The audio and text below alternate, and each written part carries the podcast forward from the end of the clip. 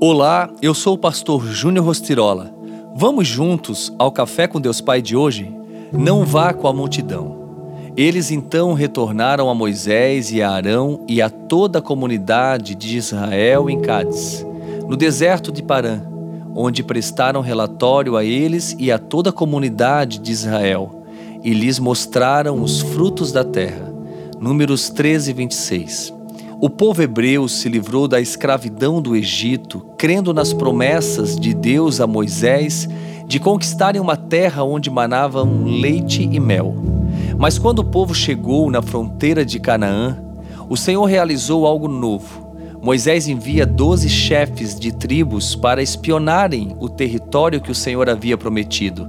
Desses doze espiões, dez voltaram apresentando um relatório desanimador relatando que de fato a terra era abundante de provisões, todavia habitada por gigantes hostis.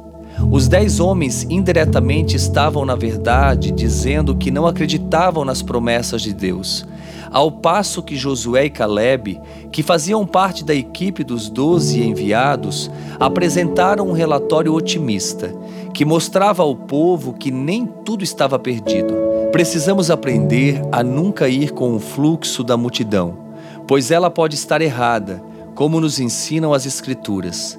De doze homens, dez estavam enganados. Nos dias atuais, é fácil se desesperar como aqueles homens ao prestarmos atenção nas notícias que circulam por aí. Mas com fé e sabedoria, conseguimos enxergar através do diagnóstico ruim ver que a promessa do Senhor se mantém viva e que tudo o que ele prometeu para nós será alcançado se nos mantivermos firmes e fiéis.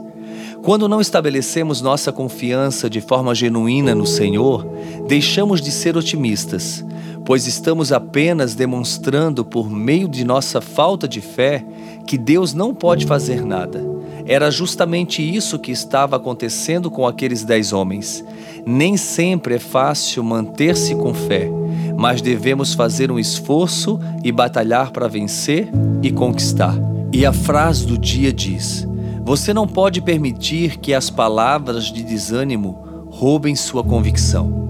Pense nisso e tenha um excelente dia. Oremos. Pai, em nome de Jesus eu oro por esta vida, para que o Senhor não permita que outras vozes impeçam essa pessoa de ouvir a tua voz, Senhor. Eu profetizo sobre essa vida, ouvidos abertos para discernir a tua voz que ela venha ter vitalidade, Senhor, para caminhar contigo em todo o tempo.